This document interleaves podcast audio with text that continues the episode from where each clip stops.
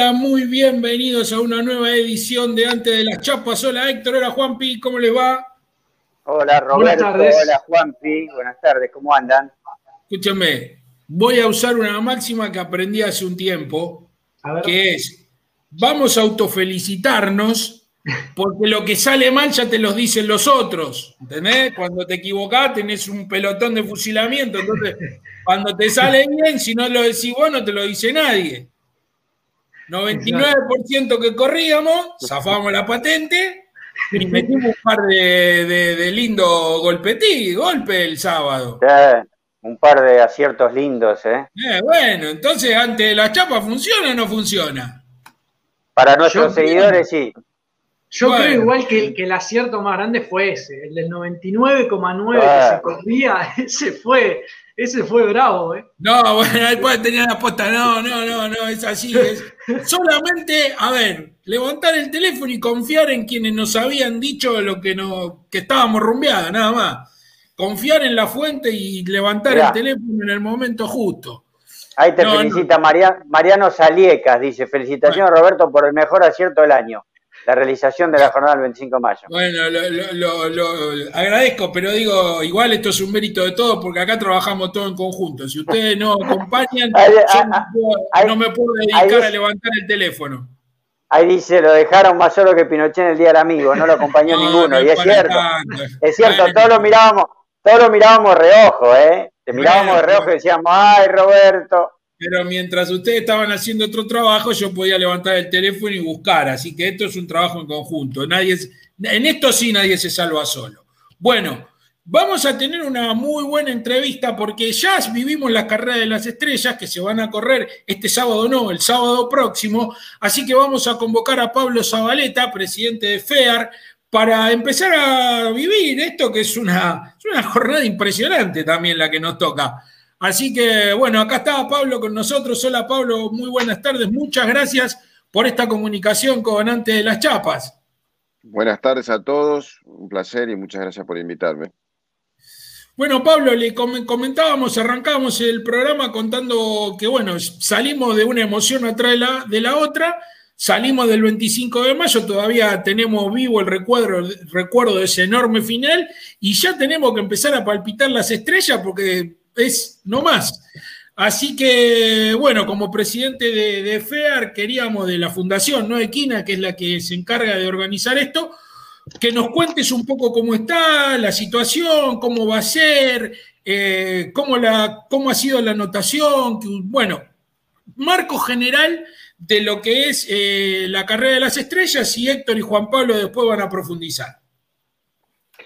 Bueno, buenas noches a todos, a la audiencia y básicamente estamos muy contentos porque la carrera de las estrellas es un espacio especial, es un día en el año que, es especial, eh, diríamos que es, se juntan a todas las generaciones de los caballos para competir en un día, seis grupo uno, y la verdad que es un día que no hay en toda Sudamérica, ¿no es cierto? Juntar a todos los caballos en lo que sería más o menos el final de, algunos y el comienzo de otros es, es, y en ese aspecto, eh, lo que tenemos que remarcar es que también hoy estaba mirando un poco porque yo no participé de la fundación directamente cuando su inicio, ¿no es cierto? Que el inicio de la fundación fue una época eh, en la cual 89, 90, 91, donde eh, la situación económica del país estaba difícil. Y la verdad que además de que la idea fue copiar un poco lo que era la de escape en Estados Unidos, eh, los que fundaron a esta fundación, ¿no es cierto? La verdad que tuvieron una idea y fue motivo también en esa época de, la situación que tenían los premios en general, este, juntar todo en un día como para que esto fuese una fiesta, ¿no es cierto? Y todos los años que, lo vemos es una fiesta, porque no solamente la participación de tanto los, los, criadores a quienes agradecemos y los, y los propietarios de los caballos, la verdad que es masiva, porque uno, la verdad que cuando compra un caballo de carrera o cuando lo cría, siempre dice que gana de correr grupo 1, siempre tiene la expectativa y uno ve cuando los cuando pagan de, de, tener la posibilidad de estar en esta carrera, este, es, es, con la expectativa de llegar.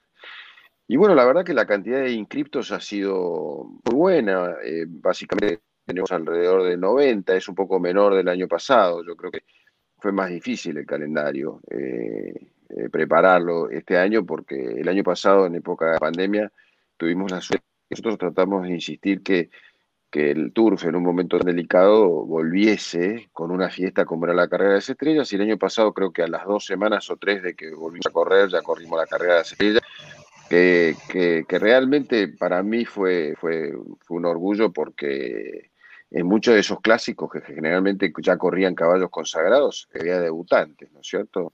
Y ese año era tanta la ansiedad que teníamos todos por ver la carrera de las estrellas, todas en sus distintas categorías, que, que anotamos caballos que no habían corrido, que la cripto del año pasado fue superior a muchos años. Y bueno, ahora hemos vuelto a la normalidad, donde más o menos tenemos un promedio de entre 10 y 15 caballos más o menos en cada carrera, ¿no? Pablo, sabemos que no va a pasar, pero también, a ver, estamos en un momento difícil. Llegado el caso que por algún motivo no se pueda correr el sábado 26, lo cual, a ver, 99,99 que no va a suceder, se va a correr. Eh, está ya dicho que se corre el lunes 28, o sea que a lo sumo puede haber 48 horas de atraso, salvo una catástrofe que no está a la vista hoy, ¿no? Sí, sí, sí, así está, así está previsto. Y yo creo que eh, todos nosotros en esta época estamos eh, preparados para, cualquier, para adaptar lo que venga. Yo creo que tanto los cuidadores como los jockeys, todos van a entender y estamos todos con las mismas posibilidades. O sea, no hay una ventaja. Si hay que correr un viernes, se corre el viernes y si no el lunes y creo que todos vamos a tener que ir manejándonos acorde a, lo que nos vayan eh, indicando. Héctor Juanpi. Pablo, buenas noches. Este, preguntarte puntualmente sobre el Classic, porque este, este año en particular, por el tema del corrimiento del latino, pasa a ser una carrera referencia dentro del calendario rumbo al latino. Recién hablábamos fuera del comienzo de este envío de los caballos que no tienen la posibilidad de correr por la proximidad del 25 de mayo, que todavía resuenan los ecos, eh, y por una cuestión de que no hay tiempo, de que se juntaron las fechas hay algunos caballos que podrían haber estado en el Classic, de haberlo querido, y no, no puede ser así. Pero bueno, de hecho es una referencia a la carrera. Eh, hay muchos nombres en danza que están esperando a ser nominados. Eh, y, el Classic de las Estrellas también va a arrojar uno o dos nombres que pueden ser nominados. ¿Cómo, cómo lo vivís vos a, esa, a ese momento tan particular del Classic, ¿no? Eh, con vistas a lo que será el latino en octubre en Maroñas. Bueno, yo creo que, es muy importante, ¿no es cierto? Que es la, la, carrera que se espera siempre, ¿no es cierto? Es la carrera más eh, consagratoria, el actor público está esperando. La verdad que es, una pena no tener a uno de los actores que tuvimos en el 25 de mayo, sobre todo a, a Miriñaque, ¿no es cierto? Que es el, el caballo insignia de lo que ha sido una generación importante. Pero yo creo que, los caballos que están ahí son los que están preparados para correr. Este, ya han corrido todos los últimos grupos 1, vienen con los grupos 1 en la arena. Creo que esta carrera eh, eh, es importante. No voy a decir que es determinante para lo que pueda pasar en el latino, pero es importante. Me parece que creo que el latinoamericano también es una carrera que tenemos que respetar muchísimo y, y bueno, siempre tenemos que tratar de, como argentinos, de estar bien representados, porque me parece que que el tour nuestro es un tour que eh, diría es el punta en Sudamérica, ¿no es cierto? Es donde todos quieren venir a competir. Así que tenemos que ir bien preparados y bien representados, sobre todo. Pablo, buenas noches. La, consulta era, a ver, siempre en la carrera de las estrellas, en la mayoría de sus ediciones, la realidad es que estuvieron todos los caballos que tenían que estar pero a veces se da algún ejemplo de un caballo que es de los más salientes del momento y sin embargo no estaba anotado y capaz que pagar el canon eh, se, hace bastante caro. ¿Analizaron en algún momento la posibilidad de hacer como se hace en algún torneo de tenis del famoso wildcard, de por ejemplo invitar eh, a un caballo eh, que sea, por ejemplo, digo, en este caso, estrateos, por poner un ejemplo, ¿no? Como para digo, engalanar la fiesta, un caballo que, bueno, lamentablemente no está anotado. Digo, ¿alguna vez lo analizaron o nunca se pensó en, algo así? Bueno, yo creo que no se puede. O sea, básicamente va en contra de lo que es eh, la fundación, la creación de la fundación, el espíritu. O sea, acá está hecho, es, es, un esquema cerrado donde básicamente está abierto para todos, es una contradicción y depende mucho de lo, fundación sin fines de lucro, depende mucho del aporte de los criadores y de los propietarios para que se produzca esta carrera. Si yo fuese el dueño de estrategos, hubiese pagado sin ninguna duda para correr, sin ninguna duda. Y además, en el caso especial, y vale, vale la pena tener la posibilidad de explicarlo, es eh, uno tiene que pagar el 50% del premio y básicamente eso va al primer puesto, en eso no estar inscrito en la carrera de las estrellas. Pero si uno tiene un caballo como Tetase que está rankeado dentro de un valor eh, superior a 106 eh, en el, rating de los caballos de carrera en la Argentina, ese caballo tendría que pagar solo el 30%. Creo que además eh, es justo para los que ya están inscritos y han pagado sus cuotas, pero no solo eso, además aparece estratego, va toda la bolsa del premio, lo hace inclusive más, más eh, atractivo para todos. Es una manera de balancear. El Wildcard lamentablemente no. Son seis grupos uno, creo que todo turfista se empacha de turf ese día, ¿no? Pablo, así como ya estamos a una semana, diez días de vivir esta edición, ya se están armando las que vienen, porque justamente como vos explicabas, es un grupo cerrado que, que se van armando las categorías y ya se están armando la de 2022-2023. ¿Cómo vino la anotación? ¿Cómo vino la, inscripción de este año? ¿Y cómo han venido el cumplimiento de las cuotas de los que ya estaban anotados en virtud de cómo está la situación económica en general? O sea, los propietarios, los criadores han, eh, han sostenido la anotación en, FEAR eh, y, cómo ha sido la nueva anotación, ¿no? la nueva inscripción. Eh, es muy buena tu pregunta, la verdad que eh, la inscripción, eh, fundamentalmente, que ahora vence en julio los 20 creadores, la verdad que la inscripción ha sido excelente. Eh, estamos en el torno de los 1800, 1900 caballos inscriptos por los criadores. Han hecho un esfuerzo enorme al respecto y la verdad que toda la época esta que hemos tenido de, dificultades este, se han salvado y se ha podido seguir adelante y la verdad que la fundación, como lo dije anteriormente, no solamente eh, gracias al aporte de todos los participantes en ella, tanto creadores como propietarios, no solamente ha podido desarrollar estas carreras de este día tan importante, sino que se han esponsoreado con esos fondos carreras en el interior.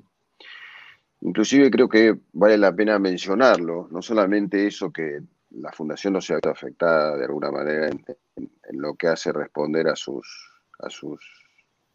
fines de constitución, es, ha, contado con bolsas, eh, las mismas bolsas que ha contado todavía. Estamos apoyando eh, las carreras de las estrellas en el interior y además vale mencionar que el año pasado, en plena pandemia, al ver que eh, los propietarios y la industria argentina estaba eh, complicado en los premios, este, básicamente eh, la Fundación Equina no había... ¡Ay, se los cortó! Pero qué pena. Se fue la señal. Sí. Sí. No sé si me perdieron. Ahí, ahí, volviste. Hola. Sí, sí, te escuchamos. Tal vez él no nos escuche a nosotros. Hola. Hola, hola, ¿estamos ahí? Quedó congelado. Acá estoy. Qué pena. ¿Nos escuchás? Acá estamos. Yo sí. Sí, ah, sí, bueno, Está trabada la imagen, pero te escuchamos. Quedó congelada tu imagen nada más. Ah, ok. Bueno, entonces estaba comentándoles que no solamente eh, lo que es el desarrollo del Tour del, interior, sino el año pasado, en plena pandemia, no habiendo tenido que pagar el bono plus de, a la cual eh, la Fundación Equina está comprometida, todos los fondos que teníamos en ese momento que no habíamos usado, los utilizamos para incorporarlos en los grandes clásicos del proceso selectivo de San Isidro y Palermo. Básicamente fueron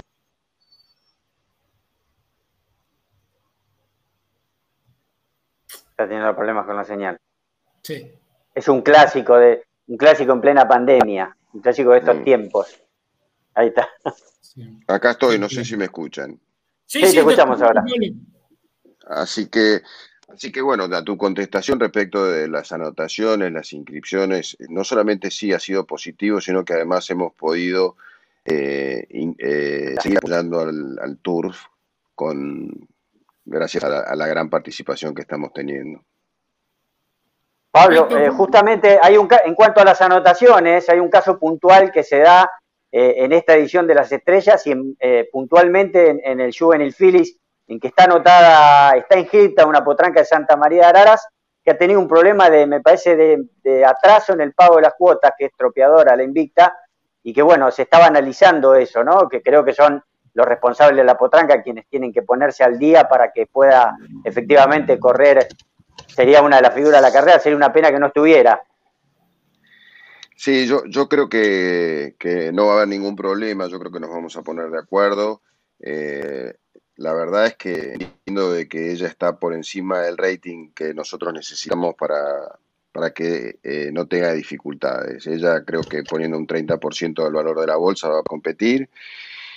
Vemos a la gente de Santa María de Ararás, la verdad que es gente de primera, así que creo que ellos van a entender cuál es el concepto de, este, de, esta carrera y van a participar, sobre todo que tienen una yegua bárbara, ¿no es cierto?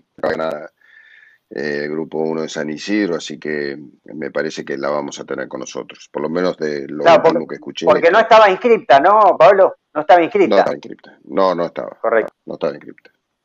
No estaba inscripta. Juanpi. Pablo, eh, a, ver, el, convenio con Palermo, porque recordemos que antes la carrera de las estrellas era, era itinerante, en un momento dejó de serlo, eh, ¿Tiene una fecha de vencimiento? ¿Se sabe exactamente hasta qué año se va a seguir corriendo en Palermo? Eh, buena pregunta también. La verdad que me vine preparado porque sabía que me iban a poner en aprietos. Ya Roberto alguna vez me puso en aprietos y dije, hoy voy a hacerlo de veres porque no es fácil pasar por acá. Eh, viste que en, este caso a mí me toca continuar de alguna manera la conducción o me continuó o me dejó continuar. En caso de eh, no hay un contrato, no hay un acuerdo, yo creo que de alguna forma hay, hay siempre hubo conversaciones eh, respecto de un tiempo, de un periodo en el cual eh, se debiesen hacer la, la, serie de la carrera de las estrellas. Este, la verdad que con Palermo tenemos una relación excepcional, mismo que con San Isidro, o sea, tenemos muy buena relación. La Fundación Equina es, una, es, es como se denomina, es una fundación, no tiene ningún tipo de espíritu político, o sea, lo que tratamos es, nos dedicamos a la industria del turf y nada más, y cumplimos para lo cual fuimos creados. En el caso de Palermo, nosotros siempre nos ponemos de acuerdo, comunicamos. Es importante eh, mencionar la labor de Palermo, que creo fue muy buena, la carrera va a ser transmitida por la TV pública, con la cual va a haber un acceso eh, global al respecto. Y eh, como te dije, voy a volver a decir que eh, a mí me gustaría, porque para eso fue creada y creo que debiera ser así, debiera volverse a un, a un esquema como el que fue toda la vida, que es un año en Palermo y un año en San Isidro, pero no por ningún tema diferente que creo que es para el Turfman. Correr estos seis clásicos en el pasto y en la arena eh, es divertido, es, lo que corresponde.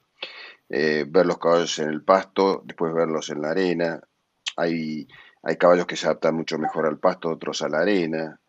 Me parece que los dos hipódromos espectaculares siempre se hizo así y quizás por algún tema, algún malentendido en algún momento o, no puedo decir el motivo específico, se, se, se, se desvirtuó y la verdad que yo estoy tratando de ver si se puede volver a restaurar esta situación donde es un año para cada hipódromo. En realidad yo no, es todo el consejo de la fundación. Claro.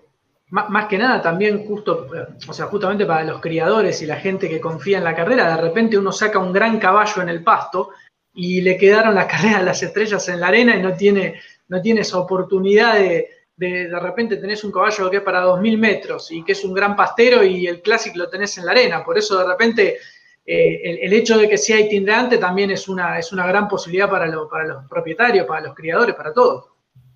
Sí, creo que no tengas duda. Me parece que estuvimos hablando ya con Juan Carlos Bagó, que vale la pena me gustaría mencionarlo a Juan Carlos porque es, fundador y de alguna manera yo diría que es el quien conduce eh, la Fundación Equina. Estuvimos conversando de que correr en el pasto y la arena es lo más justo. Es para cómo fue constituida la, fundación. Es, como dicen ustedes, si probablemente si yo tengo algún eh, caballo de la familia o hijo de como padre de Galileo y les gusta más el pasto, ¿no? ¿Por qué no darle la opción que algunos también puedan competir ahí? Yo creo que sí, que los caballos, algunos que se adaptan mejor a la arena y otros al pasto, entonces se debiera correr en los dos lugares. Sí, definitivamente. ¿Podemos decir que el 2022 se puede correr en San Isidro o todavía no? No, no, no, no, no. Eh, hemos tenido ya desde el año pasado conversaciones, me parece que es algo que, si se hace tiene que ser hecho eh, todos de acuerdo, entendiendo que es así. Eh, creo que hay voluntad de hacerlo. Eh, lo bueno es que las autoridades de Palermo, tanto como San Isidro, no, no, no, no, han mostrado ningún problema al respecto. Ojalá que pueda ser el año que viene. A mí, yo, más allá de que me toque ser parte del consejo, no, no, no, a mí, a mí, me encantaría, a mí me encantaría, y la gente que los he hablado también, inclusive eh, Antonio Bullrich o Nachito, ellos tienen caballos de carrera, son Turfman en definitiva, y creo que, estarían de acuerdo en el caso de que algo así se, se pudiese conversar. Pablo, eh, este, este año por la pandemia tuvimos la, posibilidad de ver grandes carreras, eh, por caso República Argentina y hace unos días el Gran Premio 25 de Mayo, dos carreras convocantes que te atrajeron la atención del público a distancia, pero bueno, atención al fin. Eh, ¿cómo, ¿cómo, lo viviste vos desde afuera? ¿Cómo viste esas grandes carreras y la posibilidad de todavía poder contar con grandes caballos en la Argentina, algo que antes no pasaba porque se iban antes de tiempo. Sí, fueron carreras espectaculares, sobre todo nosotros necesitamos ese tipo de carreras. Yo como burrero a mí siempre me gustaría, hasta me hubiese gustado si yo tuviese un caballo nuevo tener, tener la posibilidad de tener algún desafío, ¿no es cierto? Miriñaki contra Tetase de vuelta o ese tipo de cosas. Está bueno, eso está bueno. Eh, no se han abierto los hipódromos para ese tipo de cosas, ¿no? No, ¿Vos sabés que lo, que lo plantearon desde el lado estratego, por ejemplo. Lo plantearon. de correr, ahora ya no va a poder ser, pero bueno. Yo creo que sí, que ese tipo de eventos son cosas que no podemos dejar de tener. A nosotros nos gusta competir, entonces es, eh, necesitamos show, la verdad que necesitamos esas divertidas. Eh. En su momento, qué sé yo, haber enfrentado dos caballos buenos en un día, creo que sí, no tengo ninguna duda, que, que sería algo monumental. A mí me hubiese gustado cuando era eh, propietario de hacer poder correrle a la, Laguna Azul, ¿no es cierto? Que ese año partieron eh, un premio, ¿no es cierto? Donde creo que era divertido ver esos dos, caballos, esos dos caballos corriendo juntos, ¿no es cierto? La verdad que sí, es un programa, es como cuando vemos el otro día lo que hizo eh, Nico con Estrategos, ¿no sé, que lo, lo pasó las distancias con una categoría llamativa, porque eh, la verdad que dio, dio espectáculo, el caballo bajó de la milla, fue a los mil metros, después volvió, lo acomodó, lo metió mil, en un momento también con mucha oportunidad, o sea, al principio no lo quiso golpear contra caballos con mucho más oficio que él, la verdad que ese tipo de cosas son los eventos que uno quiere ver, sino eh, que es lo divertido, es como tener dos boxeadores buenos y, no, y no a pelear, ¿no es cierto? Es, es, eso es lo que tenemos que buscar, dar, dar espectáculo nosotros. Yo creo que lo que hacemos a través de la carrera de las estrellas es que damos, sí, se producen, tienen que definirse quién es el mejor, o sea, es, es el momento donde se definen los potrillos, los dos años, es, o sea, pasan muchas cosas ese día y la verdad que es un espectáculo. No es este Tomo acá una, consulta de Marcelo Sarkis y, que es realmente importante. Eh, la baja de la natalidad entre 2019 y 2020 como criador, ¿qué evaluación tenés? ¿Qué mirada tenés? ¿Está dentro de lo razonable por lo que fue la pandemia? ¿Hay que cambiar algo? ¿Estamos en una pendiente que seguirá? Yo creo que sin ninguna duda eh, se produjo eh, un cambio. Eh, eh, es igual que yo no diría que el tema de los nacimientos en la Argentina fue producto ni de la pandemia, ni de una situación económica, sino que me parece que particularmente si nos ponemos a analizar las salidas de aras que ha habido, no ha habido, no ha sido por consecuencias económicas, diría yo. Eh, yo creo que fueron situaciones particulares donde se produjo una chica importante, pero al mismo tiempo lo que se vio fue que cada remate que hubo de estos de aras consagrados, que de alguna manera o achicaron su plantero, lo, lo, eliminaron, lo que se vio fue mucha gente comprando yeguas y mucha gente quizás armando estructuras más chicas, como se da en el mundo, ¿no es cierto? De aras de 40, 30, 25 yeguas, que justo estaba hablando hoy de este tema, que, que hace que esto sea mucho más competitivo. Hay aras que, que, los ve trabajar y que ve el éxito que están teniendo y son, son aras que no son aras como había antes, ¿no es cierto? De 180, 200 yeguas, pero y se ponen muy competitivos porque la verdad que el trato al caballo, eh, la selección es más fácil, este, eh, eh, son módulos mucho más manejables. me parece que yo soy positivo y optimista y lo que veo es que nada, se están reubicando las cosas y los competidores son de otra manera, te diría que hasta son mayores, son, son más grandes en el sentido de que eh, al vos poder seleccionar 30, 40 yeguas muy buenas y elegir los padrillos que te gustan, y está bueno, me parece que es muy bueno, es muy competitivo y, eso lo vemos en los remates, que la, verdad que la venta de caballos, eh, aún los premios que estamos teniendo, eh, lo que se ve es eh, la pasión que tiene el río Platense por los caballos, ¿no es cierto? Y, y, cómo se mueven y la gente que trabaja. Es, a mí me llama, me llama, yo estoy sorprendido por positivo, pero no dejo de decir, como decís vos, que tenemos menos producción.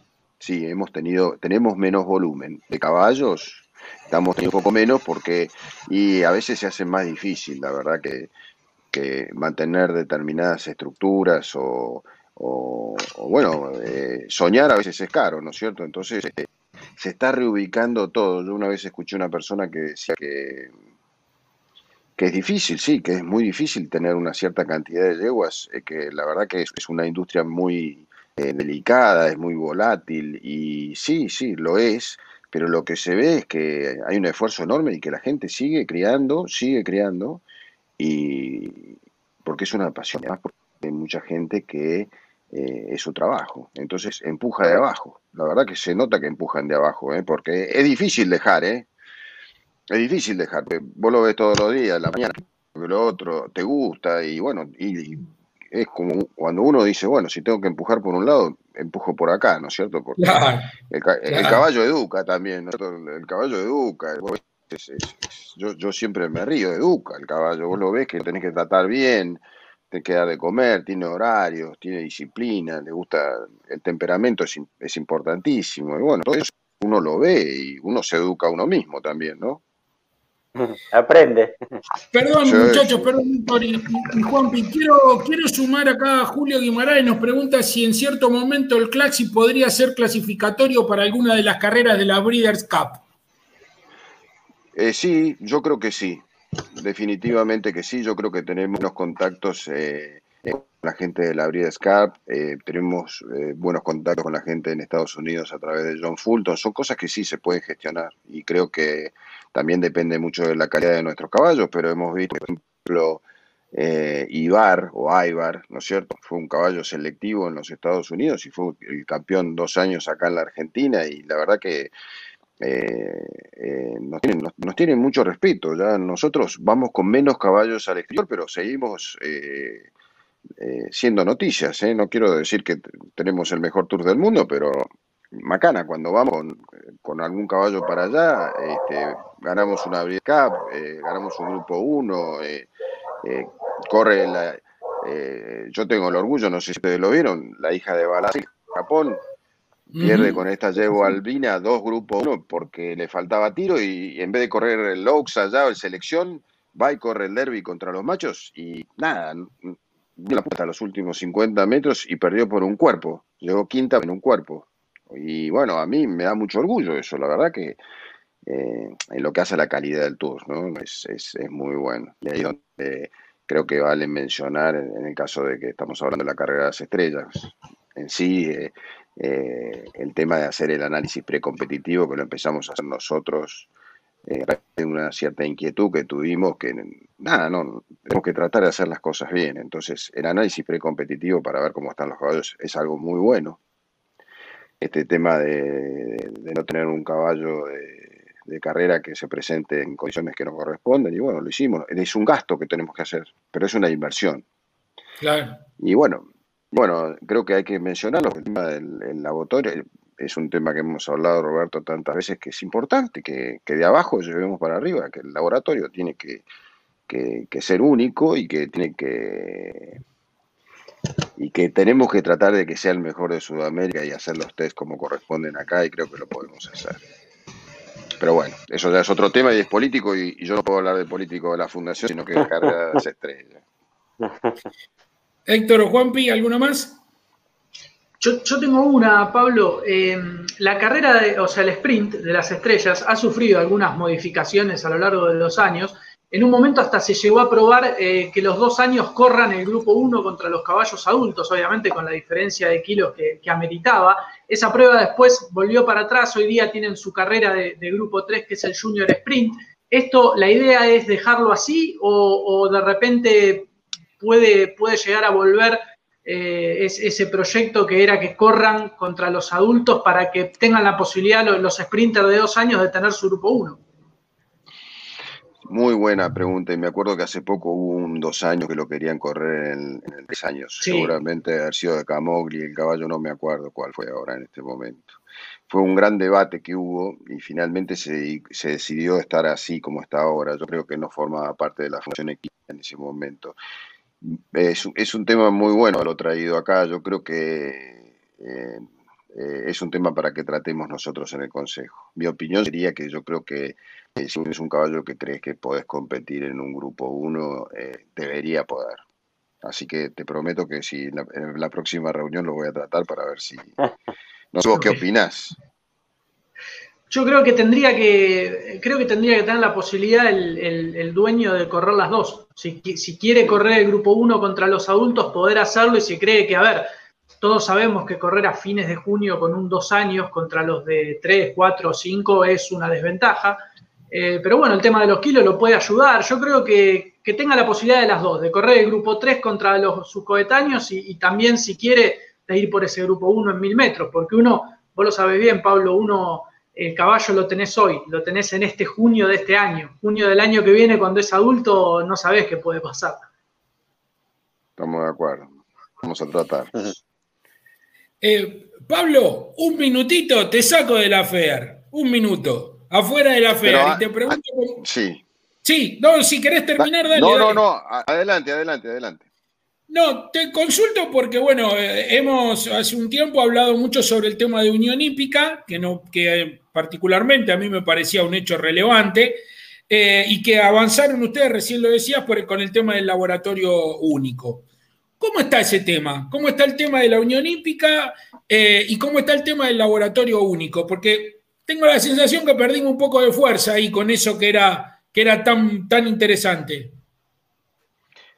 Eh, está muy bien el tema de la Unión Hípica porque la formamos. Ya eso es un adelanto enorme. O sea, no, no tenemos, si bien propietarios y criadores tienen su, su propia independencia y autonomía, etcétera, creo que fue muy bueno que estemos juntos y ahora estamos juntos. Eso creo que es un avance muy grande porque eh, le da un lugar distinto a lo que es la industria del turf per se. No, no, no, no los hipódromos, somos la industria del turf. Con respecto al tema del laboratorio, las charlas fueron excelentes. Eh, las charlas fueron excelentes. En un momento pensamos que, ya estábamos, ya se iba a producir eh, la discusión. Creo que inclusive hasta Palermo estaba de acuerdo con que contáramos con un laboratorio único. Y posteriormente se demoraron las, las conversaciones, yo diría que principalmente por el motivo de, de la pandemia, del tema de la apertura y el cierre de, de, los hipódromos y después este, eh, empezaron a haber algunas otras ideas que, nosotros eh, decidimos esperar para que para encontrar el momento oportuno de que todos estuviésemos de acuerdo nuevamente. Creo que ese momento es ahora también, porque hace poco estuvimos conversando tanto con el hipódromo de, San Isidro como el de Palermo, y lo único que falta es eh, tener una charla, yo diría, con quien es el, eh, el órgano de aplicación, que es Lotería, ¿no es cierto?, que defina y que instruya lo que lo que, todos creemos es lo más conveniente para el turf. Es decir, tener un laboratorio donde la lotería lo decida, que ese laboratorio pueda llegar a tener la categoría de grupo 1. Inclusive hemos hablado con gente del Uruguay y de Chile que se sumaría para que, porque ellos tienen que mandar las, las pruebas en lugares muy lejos y muchas veces se dan situaciones raras, como nos ha pasado, que es eh, mandar este, test a Francia y no tenerlas de vuelta en un periodo razonable donde el caballo da de vuelta y sigue compitiendo. Entonces, eh, creo que estamos mucho mejor, que creo que el tema está en la mesa y eso es buenísimo y hay buena voluntad. Ahora hay que lograrlo. La verdad que eh, tenemos que tratar de hablar con las autoridades de la lotería para encontrar un punto de acuerdo en ese aspecto que creo que lo vamos a lograr. Bueno, eh, Pablo, te agradecemos mucho esta comunicación con antes de las chapas, este ciclo de revista Palermo. Creo que transitamos todos los temas, ha sido muy rica tu conversación, tu punto de vista. Así que bueno, muchísimas gracias y nos preparamos porque ya la semana que viene hay que hacer la revista del 26, que va a ser una jornada muy, muy atractiva. Pablo, muchísimas gracias. Bueno, antes de despedirme, sí quería mencionar a alguien que para mí es muy importante en lo que hace a la industria del turf, que es el señor Darío Serino, que fundamentalmente es quien adelante con mucho empeño a la Fundación Equina y es el que realmente trabaja fuertemente en que esto se desarrolle no solamente en Buenos Aires, sino que también en el interior. Es un dirigente turf al cual yo respeto mucho, he estado en La Plata y en otros lugares. Es el CEO de, de la Unión Hípica y creo que vale la pena mencionarlo como ejemplo en el sentido de que la Argentina necesita dirigentes de turf, eh, que necesita gente de joven que tenga la vocación de dedicarse a ser dirigente porque es la única manera que vamos a poder lograr todos los objetivos esos que vos alguna vez pusiste, que hoy los pedí, no los encontré en una editorial, que la editorial que dijiste que si la gente del turf se tomara dos meses de trabajo pudiese solucionar todo el turf, todo, laboratorio, juego, eh, este, todo. En dos meses yo coincido con vos, se pudiese hacer. Por eso necesitamos dirigentes, gente que gestione, que realmente cuando tiene un objetivo que lo haga, que lo haga, no que hable, que critique, que se dedique, que lo haga. Y bueno, Darío es un ejemplo de eso, es un gestionador, trabaja y vale la pena mencionarlo, porque eh, nosotros tenemos, ahora estamos acá conversando, me gusta la, cría de caballo de carrera, me gusta competir, pero la gente que trabaja hay que mencionarla y él realmente es un ejemplo. Bueno, Pablo, con, a ver. Con mucho apoyo de Vago, si no Vago después me va a agarrar de codo. No, se sabe todo lo, que trabaja. Hay, hay mucha gente que quiere trabajar. lo que también me parece que no se abren los lugares para que la gente pueda trabajar, ¿no? O sea, como vos dijiste, si hay que ir a golpear a la lotería y la lotería no te atiende, y no podemos hacer el laboratorio si no nos firman la resolución. Entonces, la política y toda esa parte me parece que no, no, no la a nadie. ¿eh? Yo creo que vos necesitas gente que gestione, que se dedique, o sea, gente joven que se dedique. ¿Y por qué lo pongo a Darío como referente? Porque si algún joven escucha esta conversación, que vaya a hablar con Darío, porque no solamente eh, nos va a poder ayudar, sino que además la lotería tiene mucho trabajo también, de, eh, no, es tan fácil todo, o sea, le golpean la puerta de todos lados. Entonces vos cuando querés gestionar, tenés que llevar un trabajo armado, completo, donde vos, eh, por ahí el, el, la persona que está encargada de manejar ese lugar no tiene el conocimiento ni la experiencia, entonces vos tenés que llevarle un trabajo armado, donde pensás lo que te gustaría que se haga y después lo podés debatir. Entonces la gestión es muy importante, es realmente muy importante.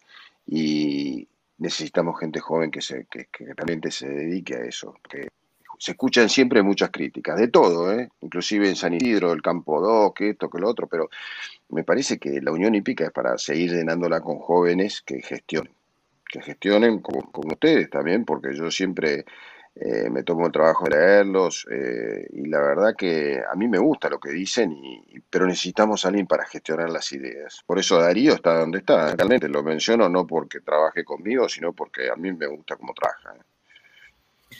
Pablo, muchísimas gracias de nuevo. Nos vemos el 26. Perdón que se hablé demasiado. ¿eh? No, al contrario, un gusto. Un gusto. Nos vemos el 26, Dios mediante.